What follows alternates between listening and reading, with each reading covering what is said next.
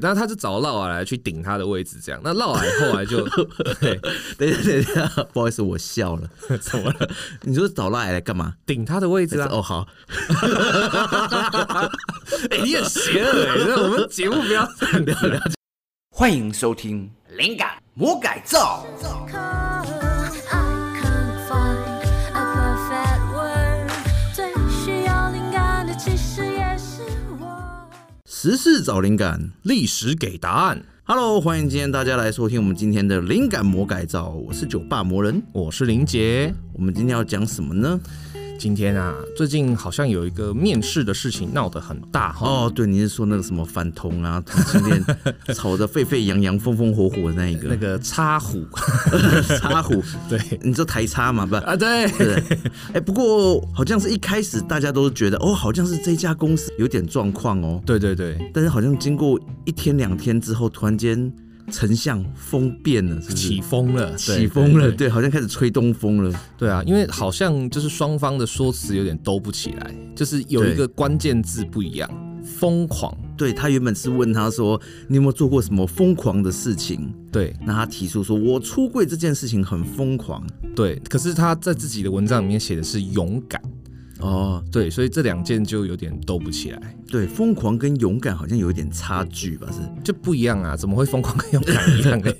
疯狂，其实某种程度上面就其实是一个失控的状态了，是不是或者是说它是一个不经思考的状况，但是勇敢通常还是要经过思考。对，你知道为什么那个好像每次公司面试都喜欢问疯狂的事情？不知道哎、为什么？因为其实疯狂的事情就是会你会做出什么样脱线的事情，那这种脱线有的时候都是一种呃创意的表达，就是说他在他可以做出他的一些潜力外的事情。哦，所以你所以说很多公司会问说你做过最疯狂的事情这个问题，它的目的事实上是想要知道对你最大的潜力是什么这样。对，他可以说是你的这一生的，有点像是我们刚刚在调声音的时候，嗯，你的最大值会是一个什么状 况，他先知道这样子。哦对，当然并不是说啊，我没有做过什么疯狂的事情，我没杀人放火过，我没什么吸毒啊那些，就好像代表你这个人就没有什么潜力。他倒不是这样子，只是他想要知道说，你有没有这样子过去的类似经验？而且某方面来讲，好像这个除了潜力之外，也可以理解成说，它最大的限度是什么？就你自己会认定是疯狂的事情是什么，也是可以帮助就是面试官先认识这个人，就是你你设定的疯狂的这个概念，什么样算是疯狂？对，其实另外一点是说，疯狂啊，还有一个意义就是，通常会讲疯狂，应该都是比较出乎意料嘛，嗯嗯想不到的事情嘛。嗯嗯，所以其实它某一种程度会代表一个这个人的创意的一个潜质。嗯哦，他突然蹦出来的新创意。所以其实呃，他在说他对父亲喊出出柜这件事，嗯确、实我觉得这是有勇敢的成分在。对，但是这件事情一点都不疯狂，的确是耶，就是如果说你是说，如果他加一点情境啊，我们帮他想，就是说他如果说是，呃，有一天我喝醉了，然后我就趁着酒意就跟我的保守的爸爸说，呃，我就是同志这样，这可能就有一点疯狂的味儿。可是我觉得他对讲说是每一次出柜都算是一次疯狂的话，呃，这个真的就有一点好像真的兜不起来。对，因为其实我会我会觉得说，如果今天你看哦，疯狂要有想不到的事情嘛，嗯所以其实如果今天她是一位女同志的话，呀，突然间嗯喝醉了，嗯、我决定跟男生发生关系，哇靠！这就是所谓的想不到啊！我天哪，你怎么会这样子？想不到，可是疯我狂真的在面试的时候说到这个份上，可能有的面试官也会觉得，哦，你怎么讲到这样？你是不是嘴巴不牢？所以好像这个真的没有面正确答案哈。对，，但是其实如果比较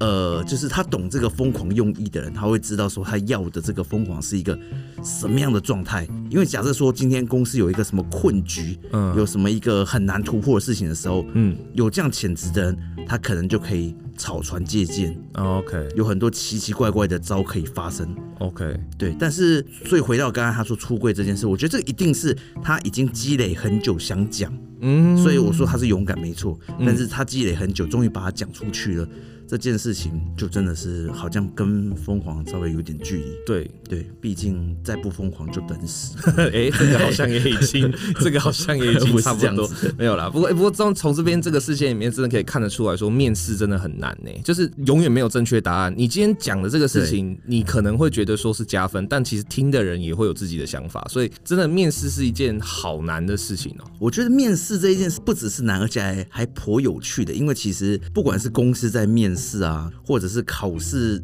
在应征人的时候啊，嗯，我我觉得好像很多场合无时无刻都不停的一直在面试这件事。其实会、而且就是我觉得现在人都蛮喜欢那种在心里打分数的。交朋友其实也是一种面试。某方面来讲是，说实话，哎，那这样的话，不知道古时候有没有面试这档事啊？哦有啊，古时候面试更多啦，对啊，真的，对啊，超级多啊，因为哦，科举就会要面试哦对吗，啊，科举最后一关就是殿试啊，你就直接面对皇上，然后就是让他看你，然后跟你讲话这样。啊，这这样子好像感觉起来有点小不公平啊，这。哎、不公平怎么说？因为皇上突然间看你不爽，那你就糗了。你前面努力半天都糗了嘛？哎、对这个真的是常， 这其实很很常发生。说实话，很常发生，而且各种奇怪的理由都会发生。有时候是可能你长得不够帅， 有时候是你身高不够，有时候是你甚至是名字里面有一些什么忌讳。对这光这样子你就努力一辈子，就是淘汰一瞬间的、那很惨。我举个例子，假设有一天有一个人来面试，你是面试官，嗯可他当天可能真的感冒了，嗯可是他又不能改时间嘛，嗯所以他就来现场就一直擤鼻涕，一直咳痰，一直擤鼻涕，一直咳痰。嗯对，但他还是有很礼貌说，哦，不好意思，不好意思呢，ratchu，嗯，一直擤，一直这样子，嗯然后话都讲不太好，但是都还是有完完整整的回答。嗯那那这样子的情况下，你会觉得怎么样？我个人的话会觉得，嗯，这个面试不可能不会太准，可是我会希望他可以就是不要勉强，然后就是下次再来。但我会在我自己啦，我会在心里面给他加一个小分，就是说，哦，好，抱病而来，那真的是很有诚意。OK，好，我再给你一次机会，这样我会这样想。但是如果他和另外一个人，两个人都差不多伯仲之间，哦， 那我会更好奇啊，就是你生病都可以跟他伯仲之间，那你病好了，该不会 就就、哦你会帮他多一个 buffer 这对样对子。对对对对对对，那还不错。 对啊，因为就你看嘛，都已经生病了，然后还勉强这样过来，这样你当然有的人就会觉得说，哦，你身体管理不好，或者说你事情的轻重缓急有点判断不良，或者是说你这样子好像有点太过头了，这样有点太 over 了，这样，这每个人的判断都不一样 但。根据我的经验，常常结果就是后来他病好了以后，发现其实也没有生病的状 况好。呃，嗯，也这么说也是啦，对，也是有可能。好，我们来看看古时候有哪些经典的面试案例啊。 哦，太多了。不过讲到古时候嘛，那我们当然就从比较远的源头开始讲。对，大皇帝轩辕氏轩辕 那面个时试候，蚩尤的时候，呃哦，一见面就开打了，没面试了，对。诶、其实有，其实有，哦真严的格吗来讲有， 对，因为蚩尤是先打他的爷爷炎帝，哦那炎帝是、对，炎帝是那时候南方的部落主，然后对炎帝就跑去跟皇帝哭诉说，哎呦，我外孙不听话，他打我，然后其实皇帝有先跟他会盟过，就说，啊、你干嘛这样？有什么问题吗？有什么困难吗？然后蚩尤就，哦，我比较屌啊，我比较厉害啊，我就八加九怎样，我要打爆你这样。他身身上上不是三头六臂吗？哎、没有了，它是牛头，然后就是它吃沙土，然后吐出来就会变成武器，这样，这哦是对铜头铁脚嘛，然后吃沙土就吐出来就会变成武器，这是蚩尤在传说上的形象。不知道我们到底是说历史还是神话？ 对，这是 但皇是帝搞时不期，好神话就是历史的一部分哦，呃，其实是对，你没看有人知道哎。你看蚩尤那个形象，就是说他吃东西吞下去，然后吐出来是兵器，事实上是表示说那个时候南方部族的冶铁的能力，就是冶金锻造的能力比较强，嗯所以说这是他只是包装成神话而已。把了我们还是要讲回 来。 对，你要介绍的是哪一个时间？最早的，哦我觉得最有代表性的面试家就是吕不韦，吕不韦，对，就是那个传说中秦始皇的生父，然后哦奇货可居的那个吕不韦，大商人吕不韦。了解他有什么壮烈的事迹吗？哦，他很多，而且就基本上，因为他本来就是一个商人嘛。对，那吕不韦之所以可以在那么多商人之中，就是快速的串起，然后累积巨大的财富，他第一招就是贱买高卖，哦，对，就是股票逢低买 进就是一个对冲的概念。了对解。嗯，那吕不韦他除了就是他，那他为什么可以这样贱买高卖？很关键的一个原因，就是因为他很懂得看人。对对对，你刚刚说贱买高卖嘛，对对对那首先你一定要很懂得看贱货 嘛。哎嗯，我们来看看第一个贱货是呃，没有啦，就是应该这样讲，就是说他很懂得，就是判断说这个人卖东西给我的时候，他是不是也在做一样的事？哦那你瞒不过我，因为我才是专家，我才是行家。了解吕伟非常懂得去看人。那他最有名的一役，当然就是那个“奇货可居”的成语的由来。哦，奇货可居，那对这个货是货就是当时在赵国做人质的秦王异人他为什么他是被送去赵国？当人质，就是因为这是那个时候这战种是什么模式啊？是说呃，那时候因为战国彼此之间他们会很喜欢打来打去嘛，对那打赢或打输都会有风险。那怎么样才可以确保说你打输了你赔款会一直赔我？你要把我儿，你要把你跟你儿子送过来啊！哦，这样的话大家就你会不听话，或者说你违约，我就杀你儿子。了解。但是根据我们上次后宫那一集的 话，他可以是有八十八个小孩呃嘛，？那是最高最高纪录了，啊那是送过一遭吧？对，但是其实也不少。所以像艺人，他就有二十几个同父异母的哥哥，了解。对，所以他是因为非常不受宠，就他妈妈夏姬跟艺人都不知道为什么就很不得秦孝庄公的宠，就他爸爸就是不喜欢他，这秦孝庄公不是蛮厉害的吗？是呃，秦朝那个时候几个皇帝都还蛮励精图治的，都还对蛮努力的，对。但是孝庄公也一样是卡是在大秦帝国的那个吗？呃，不是大秦帝国的，应该是秦在穆公啊还对，是在更前面，对，是在更前面一点，应该是他阿奏。 了解对，那艺人就是因为不得逞嘛，就是反正我这个儿子送去，那你真的不爽砍了就砍了啊，对所以就是才会被送去当人质这样。那他在赵国过的生活其实很辛苦的，因为秦国基本上就不大甩这个公子了，然后就让他连出门的马车都没有，然后常常一天到晚连为了饭钱都在那边头痛。哦，这个人质没有皇帝般的待遇，没有没有没有没有，这是秦国也不 是也不是他王国，就是人质啊般的待 遇他真的就的。是人质般的待遇，而且还特别被看不起，因为这是赵国也知道，啊、你就在秦国就不受待见啊，你爸就不喜欢你啊，砍你也没意思。你但他爸在赵国是自由的嗯也不算，因为他也不能离开赵国、啊哦，对他都被端上去卖了，怎对么啊 会，他也不能离开赵国啊，对，所以他平常是很抑郁的，就是非常的，就大家也不想理他，那嗯又在敌国这样，那也不知道什么时候可以回去。那照理说，这样子的人应该是谁都觉得啊，他就完蛋了，或者哦好可怜哦，是这样而已，对哎不对？天啊，人质可以随便卖哦，呃，人质不能随便卖啊，这当然能不行。对 啊不经过皇帝的同意他就随便卖。当然不行啊， 所以他的职责就是要一直待在赵国，直到赵国说、哦好啦，你回去可以。嗯所这以吕样不韦要买的时候可买，吕不韦那时候不是用买的，吕不韦那时候是看到他的样子，就面试了他以后，发现诶，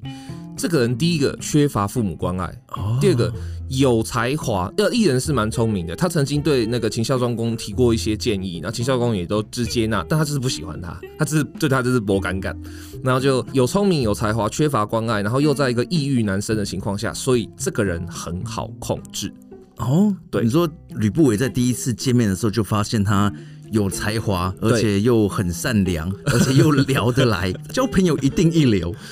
但是还是要排队 啦。啊，鹿鼎大帝的那个 没有啦，不是，这他没有第一次就马上发现，但是他就是很快的就意识到说，诶，这个人他的价值绝对不是如现在他所呈现的样子。这个人价值最珍贵的地方，艺人这个奇货可居，他最珍贵的地方是在于说，因为他现在无依无靠，对所以谁对他伸出援手，谁就是他的依靠，谁就是他唯一的靠山。那诶，我突然间好像想到是说，他后来当皇帝的时候是一个很严格、很哦，对对，很艺人很坏的人嘛，也是不没是有到坏，但是他的确是非常的严苛，然后就是对什么事情都很小心谨慎。对他没有到坏啦，没有到对，坏因为，因为他就是以前被整过嘛，所以他好像对，而且这是到后面艺人死的时候，其实有一个他死前有就是怀疑过是吕不韦把他毒死的，哦，真的哦、对他其实有怀疑过。所以这个子楚他的下一个就是秦始皇了嘛。呃，对，下一个就是始皇帝，对对，不然我想说吕不韦哇活也太久了，嗯对，下一个是始皇帝。可是始皇帝因为他十三岁就登基了，十三岁就接接替了就是艺人，所以说他一开始的时候权力都是在吕不韦手上。这时候吕不韦他、哦他要叫他相父，就是说你是宰相父亲这样，艺人对像干爹的意思啦。但事实上是生爹嘛。呃，生爹这个真的没有办法考证啊，但觉得生爹，刚刚听起来还以为是磕爹 嘞。但吕不韦面试最厉害的地方就是他很懂得怎么样慢慢的让你不知不觉露出本心，所以他先是给赵呃艺人金银，他一给就给五百金，五百金在战国时代就是相当于说你突然给了我一栋新一路的豪宅是一样的概念。哦，那这样不管是他买谁，那个赵国应该都让他买了吧？呃，差不多对，而且就是他买给他五百金以后，他就是先看你的反应。你拿到五百金之后，你是感天谢地，还是你马上就发现说我有异形这样？那艺人没有发现异常，然后吕不韦就再更进一步，把他最喜欢的宠姬，他最喜欢的一个小老婆一个妾叫赵姬，这样这是秦始皇的生母，对，就是送给了艺人这样，然后看他有什么反应。而且他一不会很坏的地方就是，那个时候赵姬的肚子里面事实上已经有他的骨肉了。那据说呢，就是秦始皇啦。嗯对，那他在看说，就是你会不会注意到、留意到一个女人事实上是有代孕的，而且她是我用过的。哦，对，，他那在看他他知道这件事吗？当然知道，艺人当然知道，因为他是知道赵姬是本来是跟吕不韦的，所以但是艺人完全因为苦太久了，突然之间有了大钱，又有一个美女可以当老婆，他就全收了。于是吕不韦就发现，你就这个气量，太好了，我就是要你这样的人。哇，我觉得这就是一句话叫做“贫穷限制了他的想象 可以这么说，可以这么说，对他真的是贫穷限制了他的想象。那吕”，不韦但他之后也真的是成了啦，他也对当对对当皇帝，我觉得这些都可以了啦。对对啊，而且这是艺人那个时候接受吕不韦这些帮助的时候，对，也不等吕不吕不韦要求，他自己就说，以后如果我可以成功回去秦国当就是王当大王的话，我跟你共治天下。我哎呦跟你对我跟你一起共治这样，那艺人真的也就是完成了他的承也也诺，聪明，对，也完成了他的承诺。那吕不韦的确是当上了丞相，然后当上了相夫这样，嗯对啊。那吕不韦更厉害的地方是什么？就是他不只是当面面试人厉害，他还可以遥控面试。遥控面试怎么说？艺人要怎么回秦国？你对已对对，经我被刚赶才说出被来。被赵国人质，应该不是说我带走就可以带的嘛。对对对，艺人怎么回去的？哦我就再换一个跟他长得很像的，这就是狸猫换太子的一个由来嘛。 啊 差太远了，就是 就是艺人他后来回秦国很关键的一个原因，是因为吕不韦先去说通了，就是呃秦国当时现任太子的妈妈叫华阳夫人，嗯，他跟华阳夫人说啊，你虽然就是得到大王的宠爱啊，对然后还生了儿子当太子，只是如果将来你的儿子当了皇帝之后，就不要你这个妈妈了，那你要怎么办呢、为为什么呢？啊，因为很多这种事情啊呢、因为在当时春秋战国时代的时候，其实都不喜欢就是自己的妈妈管自己太多啊。对，那如果你上就是当了皇帝之后，你后上面你妈一天到晚对你指手画脚，说，哎、你这个怎么这样子批公文？哎、你这个字怎么写得这么难看？这样哦，这大王还要当啊？ 对啊，所以当时有很多跟妈妈或爸爸闹翻的事情，尤其战国是一个打来打去非常就是呃直接暴力的时代。了解。对，所以他就跟怀阳夫人说：“那你当上了太皇太后之后，难道真的就可以一路高枕无忧吗？”然后怀阳夫人也担心这样，然后就说：“啊，我跟你讲一个好方法，嗯，怎么你解？把那个艺人在赵国当人质当很久的艺人收来当义子。”然后让你儿子指定啊，把自己的皇位太子身份指定给这个弟弟，同父异母的弟弟。啊，那这样子的话，你当你儿子先当皇帝之后，你当太皇太后，等到你儿子死了，传给下一任，你就更高了，你就永远一辈子荣华哇，富他怎贵么会不断先？知道说他儿子会先死嘞？ 哎，这是好问题。对，但不知道这 不管你儿子有没有先死，但这是一个对保险呐、对对这对，招式是一个很漂亮的保险。让你连任了。对，那吕好不韦，可怕！我觉得那个时候就已经于右任、吴三 连，你说就是那种就是以内内鬼投票，就是黑箱投票这样。对啊对那时候对就是根本就是指定制啊，就是反正我说谁是太子谁就是。哇，对那他真的这个华阳夫人真的就变成一个当了全套的那个皇后了嘛，对不对？对，他的确就是荣华富贵的一生一世这样。可是呢，呃，吕不韦厉害的地方是我先去讲了华阳夫人之后，然后我遥控艺人，我他跟艺人说，我跟你讲，华阳夫人她是楚国贵族出身，嗯，所以你要学会楚国的方言。然后你要穿楚国的服饰，你要让他一看到你就喜欢你。当时的就是呃那边的原住民是三月，对了解。对。那后来他就真的就是穿着就是楚服，讲着楚语这样，然后用楚国的礼节去见华阳夫人。华阳夫人一看高兴死了，哎呦，我跟你讲，你这个同父异母的弟弟有够贴心的，知道妈妈是楚国人，很想念楚国，跟楚国跟秦国感情又不好。哎呦，你赶快就是这样听妈妈的话，那、就赶快当皇帝之后立他当太子，啊，那就不会错啦。这样哦，算了啦，现在也不要当皇帝了，直接给弟弟当后嘛，对对对，挂在弟弟 应头该上还，没有这样，应该还马没上有。被皇帝现 杀。对，这个这个两个人都会被先杀 让我想掉，到我昨天在那个什么外面看到的招牌写“温体人 肉”，吓的，温体牛肉了。对啊。 这个现杀就变温体人肉了。真的， 对啊，所以后来就是真的，一切都如同吕不韦的操作，就是你看他面试了两个人，然后面试了三个人，然后就三个人都在他的鼓掌之间，对哇，这就是他向人厉害的地真方。是奇货可居啊！对，但是吕不韦之上，他最后还是败在了秦始皇的手下嘛。对对对，对啊，为什么？因为其实吕不韦他最厉害的地方是在于说，是因为秦始皇也很会相人是不是不是不 是，是秦始皇知道你会向人的厉害，就是在于说你很懂得看透人的本质，所以对我要用制度把你压死。哦，对，你看秦始皇从当头之后，终于得到亲政的能力，就是他国家政治可以归他管以后，他唯一重用的就是法家。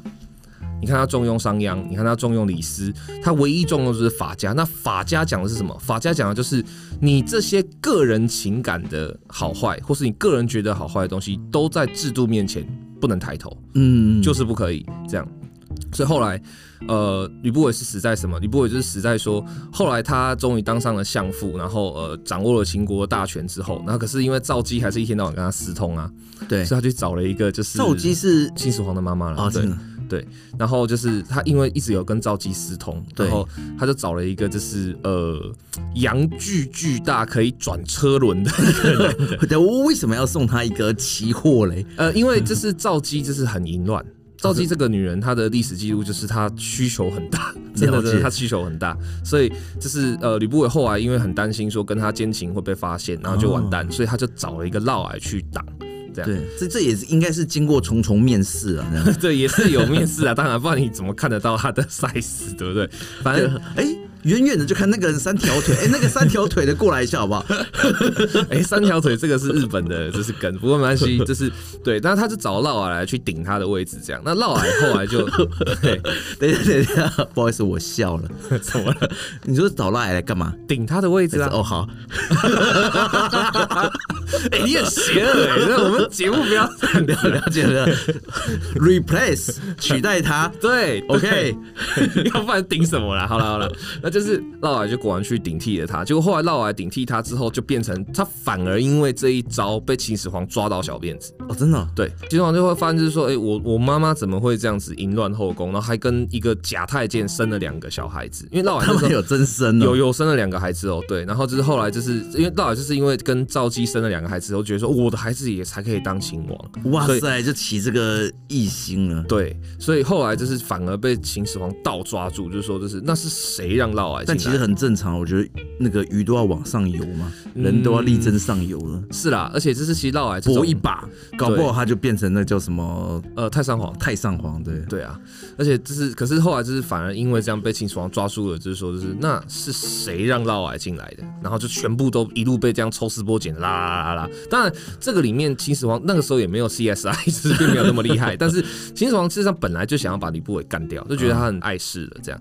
可所以这个时候就是吕不韦千算万算，千项万项，他就是没有算到说有一个这么小的年轻人就这么的玩制度，把制度玩的这么硬，完全不讲情面，完我觉全得不他讲可能人是情。从小就一直被他看，应该说从小就一直看着他这样子玩玩人啊，这种关系啊，对，然后就想说一定要找到一招好狠的治你这样子。差不多了，因为其实嬴政在就是正式的亲政之前，事实上几乎是完全真的被吕不韦架空的，这整个秦国是吕不韦的，不是他的，所以他其实也不爽很久了。差点改成吕吕曹了嘛，对 不对？没有啦，没有吕过啦，吕不韦应该还没有到那么那么大胆，他也知道他的一切都要靠大秦这样，对嗯啊，所以就是吕不韦就是这种面试术，就是一切都不讲，没有成见，没有任何预设立场的去看人，这个是一个强项，没错，的确是吕不韦的强项，而且就是很快速的就可以抓到说，哎，这个人心中实际想的是什么，或者他到底要的是什么，怎么操控他是好，是也是一个力量，但是这个对于某一种人就无效了，对于嬴政这种就是呃很坚定的，就是不讲情面的就无效了，这样。了解。那还有其他的案例吗？有啊，那另外一个反过来，完全跟吕不韦整个颠倒过来，就是他是因为太重视制度，结果反而完蛋的。